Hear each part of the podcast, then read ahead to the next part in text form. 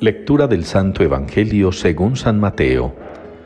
En aquel tiempo, al ver Jesús a las muchedumbres, se compadecía de ellas porque estaban extenuadas y abandonadas, como ovejas que no tienen pastor.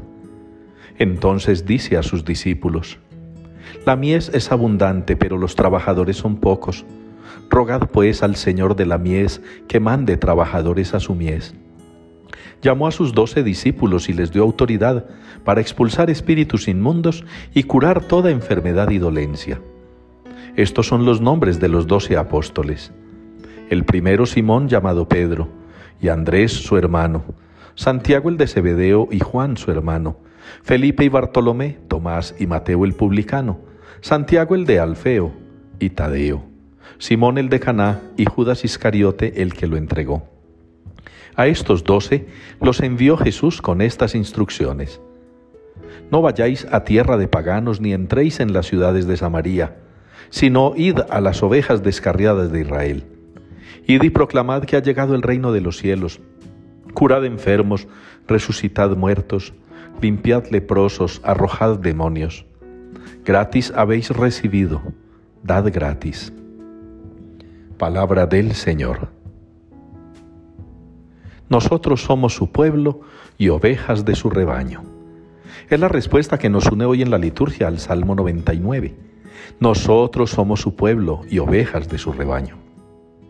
Es una clara referencia a nosotros como hijos de Dios, como ovejas de ese pastor paternal.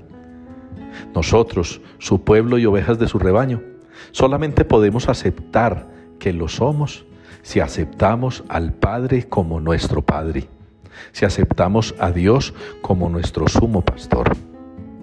Él, el Dios Trinitario, que es Padre e Hijo y Espíritu Santo, ese Dios tiene un corazón.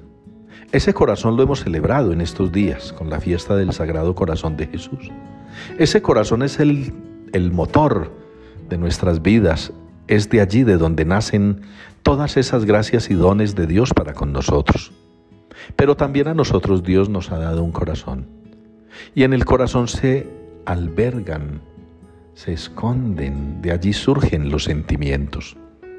No podríamos decir que nosotros somos su pueblo y ovejas de su rebaño si no lo sintiéramos así. Tenemos que sentirnos hijos de Dios, ovejas de su rebaño. Y ese sentimiento debe salir del corazón, con el corazón con el que amamos, con el que servimos, con el que ayudamos, con el que empatizamos con los demás. Un corazón que se parezca al de Jesús, manso y humilde. Un corazón que se parezca al de la Virgen, orante, reflexivo, pero sobre todo repleto de amor.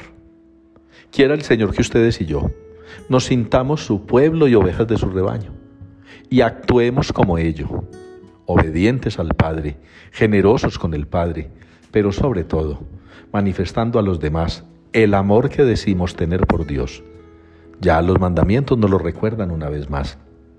Amar a Dios sobre todas las cosas y al prójimo como a nosotros mismos.